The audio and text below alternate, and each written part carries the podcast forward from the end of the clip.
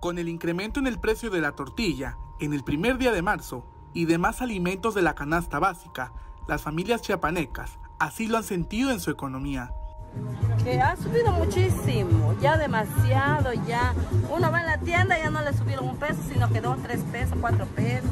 Y ya el dinero no ajusta y el sueldo pues está muy bajo. Igual no sube el sueldo, pero las cosas van para arriba, todo, todo va subiendo. El INEGI informó que la inflación general se mantiene en 7.76%. Según el índice de precios del consumidor, los productos que siguen a la alza son el huevo, pollo y gasolina. El casillero de 30 huevos actualmente cuesta aproximadamente entre 80 y 90 pesos.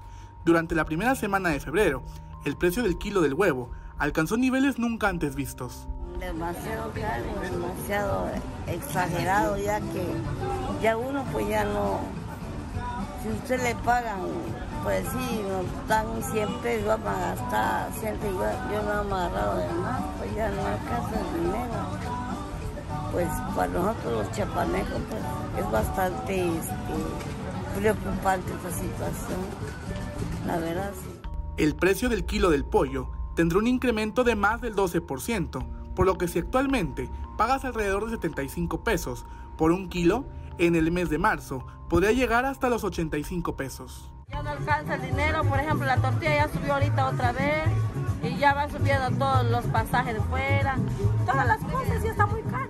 Según cifras del INEGI, en los primeros 15 días de febrero, los precios crecieron un 0.30%.